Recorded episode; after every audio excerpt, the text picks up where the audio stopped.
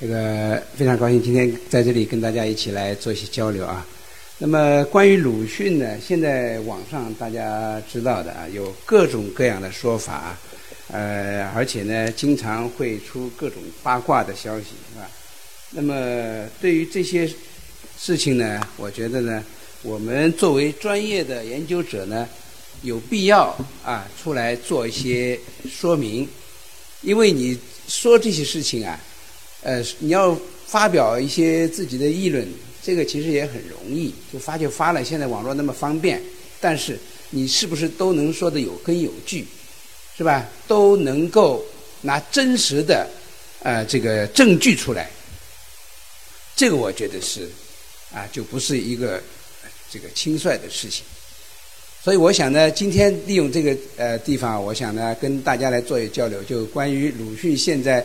呃，大家说的比较多的一些事情，尤其是最近还在不断的在议论的一些事情，那我想呢，我来做一些我的这个啊，这个从我的角度来做一些解读。那么时间有限，我们不可能对所有现在大家都在议论的这些事情都进行啊，这来来进行这个梳理，只能呢就有限的啊一些话题吧，我们先来稍微这个做几个，我今天打算呢。呃，一个小时左右的时间来讲三件事情，好吧？啊，就是这个三件事情，好吧？这个大家因为直到最近还在议论，而且有新的说法，所以我想呢，还是就这个几个课题呢比较热，比较这个命题啊，所以我就就这个几个命题来说一说。首先一个，鲁迅兄弟决裂究竟是为了什么？因为最近还有一个学者专门提出了啊他的这个新的最新的这个见解。他认为鲁迅兄弟的决裂是由于文化差异。那么他这个提法一出来呢，也引起了大家热烈的这个啊讨论。那么从我的观点来看，啊，这个到底是什么？我呢，其实在二零零二年的我那本书里面，其实已经把这个问题都已经梳理了。那么这位先生提出来他的观点呢，实际上他也是不完全同意我的意见。其实呢，我只是讲故事。我并不是破案，这个大家要清楚啊！我是给大家讲故事，不是破案。当然，里面也会有一些我的观点啊，我的一些推测，但不是下结论。所以一直有人说我是破案，我真不是破案，哈哈，我没有那么大本事。好，那么现在大家看到这个这封信，这个地方啊，这封信，我们就直面呃直奔主题了。这封信就是在一九二三年七月十八日。周作人写给鲁迅的决裂信，我们就从这个地方开始讲起，啊，这个内容都在这上面。这些话呀，说的大家可以看到，他是说的有一点含含糊糊，但是有一点若有所指，是不是？那么他这归根到底什么也没说，是吧？到底是什么？就是你以后不要到后面院子里来，就这句话。他后来自己也也多次跟人说过，我没说什么呀，我就是说你后面不要到后面院子里来呀。实际上他这里面有很多的潜台词啊。那个到底真实真相是什么？他是没有说，没有告诉我们。那么从过去一直以来呢，就有这么些说法啊，一个就是经济说，啊，一个就是不敬说。所谓经济说就经济矛盾，一个是不敬说是鲁迅对这个周作人的妻子啊宇太信子有啊不敬重的地方。第三一个是拆信说，就是鲁迅呃这个拆了周作人的信。第四一个是广告说，当时是因为呃这个要做一个广告引起矛盾。第五是惧内说，就是说周作人怕老婆引起。一般是这样几个说法。那么最新一个说法就是所谓文化差异说啊，这我们后面再来做些梳理。那个因为时间紧，我们也只能非常简要的来回顾一下啊这些情况。那么这个呢，大家可以看到，这个在一九二二年，大家在那个展览里面也可以看到，这是鲁迅，啊，这是周作人，他们一起来欢迎一个俄罗斯的一个盲诗人，这是个盲人，是个诗人，他在日本被驱这个驱逐，因为他要劝日本和这个俄罗斯的皇帝啊，你们不要打仗啊，你们要给老百姓和平。他因为说了发表了这些议论，被日本政府驱逐。驱逐以后，到了中国，到了北京，没人收留他，鲁迅收留他，到让他住到他。这是蔡元培介绍，他们就住到这个院子里。就是大家背后看到这个房子，就是八道湾，就是他们当时啊兄弟聚居的这个地方。啊，鲁迅三兄弟都住在这个地方，是这样啊。本来一直是非常好的，但是突然就出现这个情况。那么这个原因，按照鲁迅的母亲，她有一个表述啊，她说这样好的兄弟忽然不和了，弄得不能在一块儿，啊，这个很出乎我的意料。那我想来想去也想不出个什么道理来。那，我只只记得你们大先生就是家族里面啊，包括一些弟子对鲁迅的称呼，他是老大嘛，家里三兄弟他老大。是吧？他说：“你们大先生对二太太当家，就是二太太就是周作人的妻子，啊，他说是有意见的，因为他排场太大，用钱没有计划，常常弄得家里呢入不敷出，要向别人去借贷是不好的。这是母亲的说法。当这里面也有很多很多的故事，我们没法都展开来说。总之，老太太说这个话绝对是没有不是没有根据的，因为我们很多的证据都可以证明这一点。”啊，就是鲁迅后来也有说，啊，就是说他们家里这个排场实在是太大了。我们后面还要再来分析，看先看看人家都怎么说。那么郁达夫也是鲁迅、周作人的好朋友啊，他兄弟俩跟他都关系挺好的。那郁达夫这么说，说根据张凤举他们的，也是一个年轻的一个朋友啊，说他们兄弟间的不睦是因为两人的误解。周作人那位日本夫人呢，甚至对鲁迅说鲁迅对他有不敬之处。但鲁迅有时候对我说：“我对启明，这是周作人的字啊，就是启明。我老规劝他说，教他用钱应该节省一点。我们不得不想想将来。但是呢，周作人啊，他对于经济总是啊进一个花一个，尤其是他那位夫人啊，就是花的很厉害。从这些地方汇合起来看，大约他们反目的真因也可以猜度到一二成了。这是郁达夫说的。”因为他也没有见到真相，所以他也是一直猜度。然后鲁迅的一个弟子啊，张庭谦，他说他后来跟来访者说，主要是经济问题，他挥霍的不痛快，就是说这个鲁迅啊，这个周作人太太，他是挥霍的不痛快啊，他要这个让鲁迅啊离开这个地方。那么周建人他自己有一这样一个一个叙述。当然，实际上当时周建人也不在场，啊，那么，但是他就说了一些这个家里的情况，看起来，啊，从这个表述上看，我就不念了啊，因为我们时间紧。从这里面看呢，确实呢排场是比较大的，你想就比较奢侈浪费是比较严重的。你看要吃饺子了，一桌菜就退回厨房，啊，然后厨房里赶紧包饺子，啊，你看被褥用了一两年还是新的，不要了，送给啊赏给男女佣人，啊，就这么全部换。这样的话呢，就是啊，是是，确实是看来是这个是真实的，大家都在这么说啊，不会都是造谣吧啊？然后鲁迅啊说，鲁迅对周建人说，说我自己啊，这个步行回家啊，看见汽车啊从八道湾出来或进去，啊疾驰而过，溅起一身泥浆，或者呢铺上满面的尘土，在内心里呢他就感叹说，这知道这是孩子有病，请了请了医生来了，是吧？而且都是请外国医生，是吧这样呢，又十多块钱花掉了。说鲁迅后来说，我是坐黄包车啊，借了钱回到家，看见汽车开走了，就是我，所以我就坐黄包车借来的钱，哪有他用汽车拉走的快呢？啊，就这个意见是非常大啊。那么这个不敬说。那就是周郁达夫也提到啊，他们说女太信子说鲁迅对他有不敬之处，这个不敬这两个字当然是很含糊，到底是什么不敬？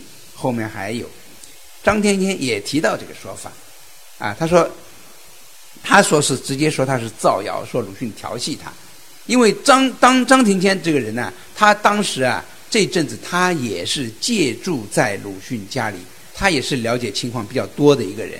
第二次他们冲突起来，就是一九二三年冲突以后，鲁迅搬走了。到二四年六月，鲁迅回去拿他的藏书，结果就真的就冲突起来了。前一次啊，还只是周作人写了一封信给鲁迅，是吧？然后鲁迅跟他说：“你怎么回事？你解释。”啊。”他不解释，啊，他就这样，就两个人兄弟两个人就就就这么啊不理不理不睬了，相互。后来鲁迅就搬走了。到一九二四年六月，鲁迅回去拿书。藏书在我要用啊，去拿呀！拿那个时候就冲突起来了。周作人就冲出来，拿起一个香炉就向鲁迅那边头上砸过去，那是有一段距离了，往里边扔过去。然后这个呃周作人的太太呢就在一边骂，啊，就是这个情况。当时这个情况，张庭谦是在场的，这个人是目击者，啊，那么他说说这个，他说这个周作人的啊太太说啊鲁迅调戏他，还说他在他们卧室外面听窗，啊说这个周张先生这是不可能的事情，他们家的那个状况我最知道了，我在现场，他外面种了很多。这个花木啊，这个这根本就不可能进去。鲁迅又个子矮小，那个窗也窗台也比较高，根本不可能的。而且听窗的话，那既然这个宇太信子知道，周作人也知道了，对吧？那何必还要去什么？我昨天才知道啊，这些周作人说这些话啊，所以说这个东西呢，就是都是不靠不靠谱的。那么周丰一这是周作人的儿子，他呢有个说法就比较啊比较呃这个啊。呃，吸引人眼球了。就是说，他在八零年代的时候写给香港一个朋友鲍耀明。这个鲍耀明呢，他在六十年代五六十年代的时候啊，是给了周作人很多的经济上的资助，给他很多资助。周作人给他写过很多信，他呢就是老是这个鲍耀明啊，经常给这个周作人呢寄那些罐头食品啊，什么肉松啊，什么这些营养品。在大陆这边啊，当时比较少的，就是鲍耀明经常给他送，而且呢，周周作人呢也是经常把他的这个稿子啊给他，然后甚至于把鲁迅的手稿也赠送给他，所以这个情况关系比较好。而周丰一写信给这个鲍耀明说，他说他的舅舅啊，就是宇太信子有个弟弟叫宇太重九，他说他曾经亲眼看到鲁迅跟宇太信子在滚床单。啊，这是周丰毅啊，这是宇太信子的儿子说的，啊，也是周作人的儿子，他这么说。但是呢，有学者指出了，你这个是不真实的。为什么？宇太信子当时啊，不是宇太重九当时根本就不在北京，你怎么能看得到？说这个说法就非常的奇葩。但是他人都不在，你怎么能看到呢？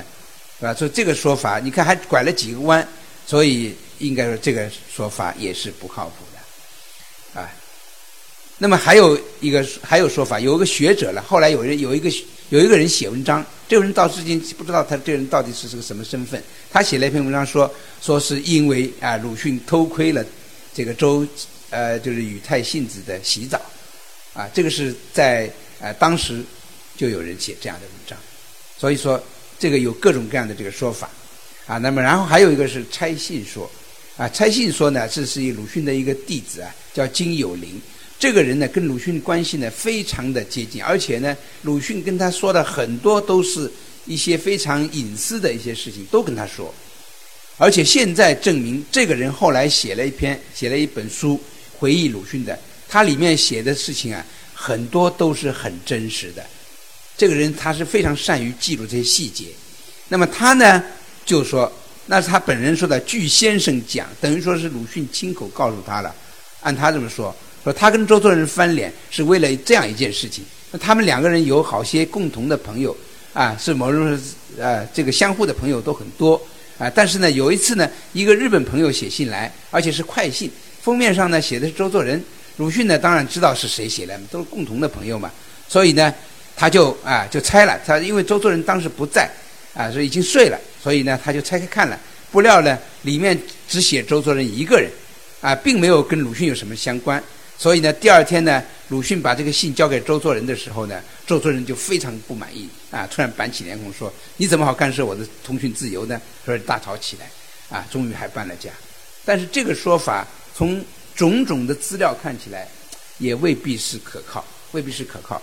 因为这个周作人的信里面说，我昨天才知道，这个讲的是什么？跟这个这个说法是对不上的，啊，是对不上的，跟金有林这说法也是对不上。然后一个日本人叫清水安山，啊，这个人呢是鲁迅的一个好朋友，后来也是日本的一个著名的大学叫英美林大学，现在也在里面，那个他也是创办人，这个这个人呢，他这么说，他说由于一个日本医生啊。山本忠孝啊，在当时的北京啊，开了一家医院，叫山本医院。他呢误诊，啊，把周作人的女儿给啊这个治死了。而周作人呢，啊，在登了个广告啊，登了广告。山本博士呢，当时没有辩护什么啊，但是呢，被广告激怒了的是鲁迅。鲁迅觉得他这么做啊不地道，所以这个你登这个广告是不对的啊。他就在这个广告上呢，确实周作人呢确实在当时登过一广告，但是呢，他这里面细节有误差的。因为当时呢，他说的是周作人的儿子，其实呢是女儿。我这里直接改成女儿了。当然，周作人有个女儿呢，是确实是因为山本忠孝的误诊，确有其事。但是这是以后的事情，啊，这是这个六年以后的一九二九年的事情。所以这个日本的这个这位先生啊，他根本搞错了，啊，他讲的是一九二九年这个误诊的事情，而他们翻脸是一九二三年。那根本不是那么回事情，啊，所以这个都是靠不住。然后呢，鲁迅的一个好朋友，鲁迅三十年的一个最亲密的朋友叫徐寿裳，啊，他说周作人的妻子呢是有些歇斯底里的，啊，他对于鲁迅外貌外貌恭顺，啊，内怀奇迹，如周作人则心地糊涂，钦定妇人之言不加体察。我虽竭力解释开导，竟无效果。他就是说他也开导过，但是呢。就是周作人呢怕老婆，这个老婆呢，他对鲁迅呢是心里很记恨，所以呢就一定要想把把他赶走。所以呢，周作人呢又轻信他的话。那么这个话呢，从我们各种资料来看呢，周作人，我想通俗的说怕老婆，这是不过分的，确实如此。啊，他的这个太太啊脾气非常大，早在绍兴就是刚嫁到绍兴没多久啊。就发现了，他有什么事情一不满意啊，他就在地上打滚，啊，甚至于呢口吐白沫会昏过去，哎呦，家里人非常紧张。那时候他的弟弟啊，刚好也在绍兴，就是刚才说的那个宇太重九，他说没事没事，你别理他，等会就好了。哎，大家说怎么这怎么行啊？不抢救有生命危险啊！后来说他是那个那种癫痫可能是发作，一会儿就自就自己就爬起来没事了。呃，但是他是在激动的时候会发这种情况，但是呢，他的脾气却非常暴躁。周作人看见他很害怕。我们现在看到鲁迅呃周作人的日记，就可以可以看大量这种记载。到最后，这个老太太去世的时候啊，周作人呢，他都没有到医院去送，他自己在家里在灯下写日记。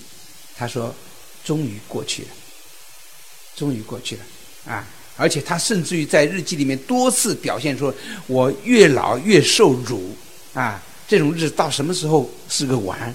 啊，就是说毫无哎这个无可理喻。他经常在日记里埋怨他的老婆，但是他又不敢表达出来，因为这个太太太厉害了。那么我们来分析一下啊，简单说，这个时间不能占太长了，所以已经说的很多，因为好几个事情要讲。”那么清水鞍山老人说的广告说肯定站不住了，我们不说了。拆信说也不合理，啊，这个不敬说周作人语态性的，看来他们持不信不敬说。但是这个不敬说呢，现在看起来啊，鲁迅说他是啊是捏造啊，是说这个信子的话是多秽语啊，凡捏造未原处，则启梦就正之，啊，这个话就是明显说他们是这个诬赖他啊，诬赖鲁迅。他是鲁迅是明显是这个态度啊，那么周海婴先生在这个里面他是非常坦荡的一个态度，他说即使看了他的洗澡又怎么样呢？不至于到这个程度，对吧？那么实际上呢，按照我的看法啊，他们住在一起，如果说我们今天这样，鲁迅呢谈论这些事情啊，大家认为这种很猥琐，是不是谈这种事情？但是呢，没办法，鲁迅已经没有隐私了，被大家都是这翻出来。彻底头发根都研究了，所以这个我们还得面对它。我们不说，我们不是这个呃严肃的说，人家就给你八卦的说，是吧？我们不是科学的说，人家就给你细说，所以我们还是面对，还是要来说，啊，这个结局是无无尽无无言的一个结局。但是这个真相，我可以坦率的说，现在没法弄清楚，因为你要说这个什么偷看洗澡，这是根本不成立的。啊，因为什么呢？宇太信子是日本人，他对于男女之间洗澡根本是不在意的。到现在，这个日本某些地方还有，在农村乡村还有这种情况，这是是正常的。如果是一个中国女人，而有一个日本男人看见她洗澡，那是不得了，天大天塌下来的事情。但是这个日本女人，她看见一个中国男人，而且这个中国男人跟她 是那么熟，在日本也见多识广，也看见过，没有什么稀罕的事情。她不可能要这么大发作，而且就是看见了，要过几天再告诉周作人，要藏了好几天，都不是真相，都不是真相。啊，这个文化差异说，我也觉得其实也不是。鲁迅和周作人文化差异太小了吧，是不是？这因为文化差异造成这样的，其实这个真不是很站得住。这个学者也是我们也是好朋友，但是我想这点大家现在也已经看到，也有很多学者提出来说，这个恐怕不是非常的靠得住啊。那么现在呢，这个你一定要去弄集真弄这个征集中相，我我觉得不是那么必要。不是那么必要，因为什么？第一个，他们肯定是有分歧的，他们这个思想上早就有分歧了，政治上分道扬镳，恐怕迟早的事情啊，迟早的事情。这个，因为你想嘛，他有这个太太，在日本人打到北京的时候，别人都跑，周作人不跑，那么他为什么不跑呢？宇太信子跟他说：“我们怕什么？我们是日本人。”他们把日本旗帜在门前一升，日本人就不骚扰他们了嘛？确实如此，他们家确实生日本旗，日本人确实非常照顾他们，一点都不骚扰，啊，是这个情况。所以他们当然是啊，这种情况下他是不会走。所以可以看到他的太太对这个周作人的这个一生啊产生了极大的影响，这是很明显。然后呢，文学分歧也是已经出现分歧的，啊，经济状况非常的严重，这是一个真实。当时大家知道，在一九二零年前后啊，我们现在大家不知道了。那个时候中国的状况是什么呢？总统那时候叫总统，他是像走马灯一样的换，啊，一年半载换一个总统，这是一。第二个，整个国家的经济非常严重的滑坡，所有的政府机关、所有的公办机构全部都是欠薪，所以鲁迅有一篇文章叫“锁薪”嘛，就是所有的机构都欠薪。鲁迅当时在那边教育部工作，他一九二六年八月离开教育部的时候，教育部欠了他多少工资呢？两年半，那两年半人还能活吗？对吧？他不得不到各个大学去教书，大学也欠薪，每次拿工资拿个什么十几块、一块几，这都有，这鲁迅日记上都有记载。说经济上确实很严重，这个这个家里，而家里又是这么奢侈，每次看病那一段时间。家里 有很多人接连大病，周作人病了九个月，宇太呃方子宇太信子的妹妹也是生大病，然后周建人的儿子生大病生的死去活来，鲁迅还去陪夜，真的是花了很多钱，而这些病基本上要不就是到外国人的医院去看，要不就是把外国人请到家里来汽车来去看，确实这都是真实的记载。所以经济上的矛盾绝对是大的，啊，而且周作人这个太太的脾气确实也是大的，啊，这个恐怕这些矛盾是客观存在。但是真正最后的真相，我觉得我们现在没有办法弄清，不必一定去苛求，非得要讲清楚是怎么个情况，是吧？所以有多少证据说多少话，这是我的话啊。他们分分裂也是实出必然，这是无可挽回的一个啊一曲挽歌，好吧？我这个事情我就讲到这儿。讲多了没办法，这个 没办法说了，时间太太紧张了。还有两个故事，我再讲一讲。一个是一二八，因为最近老有人在那说，说鲁迅不抗日。我告诉大家，我查了，我专门写了一篇长文章，我整理了鲁迅整个的这个抗日言论，文章有九十五篇，还有发表了多个宣言，都是抗日宣言，还接受记者采访。所以有人说鲁迅不抗日不骂日本人，真是真这个真是天地良心，说的什么话，都是信口胡说的。那么特别是什么呢？就是一二八战争这个期间，这个是有一个争论的，这里面又牵涉到一些学术，所以我在这里要要这个事情要讲一讲。实际上大家可以看到，我从这里记载上可以看到啊，从一九七二年就有人提这个问题，那是香港的一个人叫胡菊人。啊，在《明报》上啊，发表了这个二十天三篇署名文章，专门来讨论这个问题。你看，这是他署名的，我这是选了几篇啊，选了几篇，我把它全部都把它复印下来了。啊，这从这个开始讲起，就讲鲁迅在一二八战争当中啊，他有三点对鲁迅的这个啊呃否定。第三条最惊人，说一 九一八以后，鲁迅呢一方面对抵抗日本持悲观的态度看法，一方面躲进日本人的安全庇护之下。一二八战争期间，有一个星期的日记只写了“世纪”两个字，在一个这个星期当中，鲁迅与日本人的关系说不清。哇，这个问题不得了！当时提出来以后啊，简直是一颗炸弹啊！但是呢，那鲁迅日记，这是鲁迅日记啊，一九三二年一月二十八日到二月十日这个期间，大家可以看这个日记。我的眼睛不太好，你们眼睛好的可以看得清楚啊，是吧？这个确实是二月一日，是吧？全都是诗记，诗记，诗记，诗记，诗记，到啊这个地方才有一点简单的记录。怎么回事？情我们后面说。然后呢，这个《胡居人》刚刚发表第四天，他在连续在连载啊。第一天发第一篇发表以后连载，但是第四天开始，有另外一个学者也是香港的，叫张向天，他也开始在《文汇报》上也是连载，啊，他不得了，七十二篇文章。啊，那个是二十三篇，他写了七十二篇，就是针锋相对，一篇一篇来驳斥胡居人的各种观点和各种说法。那当然还说了一些其他的问题，最集中的就是啊这个鲁迅日记的问题。那么张向天他的观点，那他就认为这个是全都是栽赃啊，全都是栽赃。那么看鲁迅日记上。一九二八呃三二年，就是上海发生一二八战争嘛，日本人攻打十九路军嘛，这个情况大家基本的知识要知道啊。那么在这个时候，鲁迅家里住的地方呢，就在日本发动战争的这个海军陆战队司令部的斜对面，不到一百米的地方，斜对就是鲁迅的家。这个一二八战争开火的地方，就离开鲁迅家一百米，就日本人首先开炮，就是这这个地方。那么在这种情况下呢，鲁迅仓促离家呢，确实是什么也没有带。鲁迅日记上说，仅携一倍数式，说实话就是日记本和这个其他东西都没带，这个是有证据的。徐广平后来说过，当时根本就因为鲁迅的日记啊，大家看到他装订的非常好，啊，这个是很整齐的。他整个日记二十多年，现在留下来二十四本，二十四年的日记。几乎没有修改，大家能相信吗？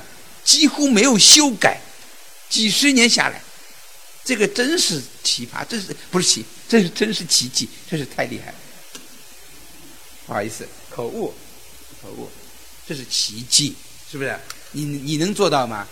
二十几年的日记啊，只字不改。我是研究鲁迅日记的，只看到有一点点地方修改是什么呢？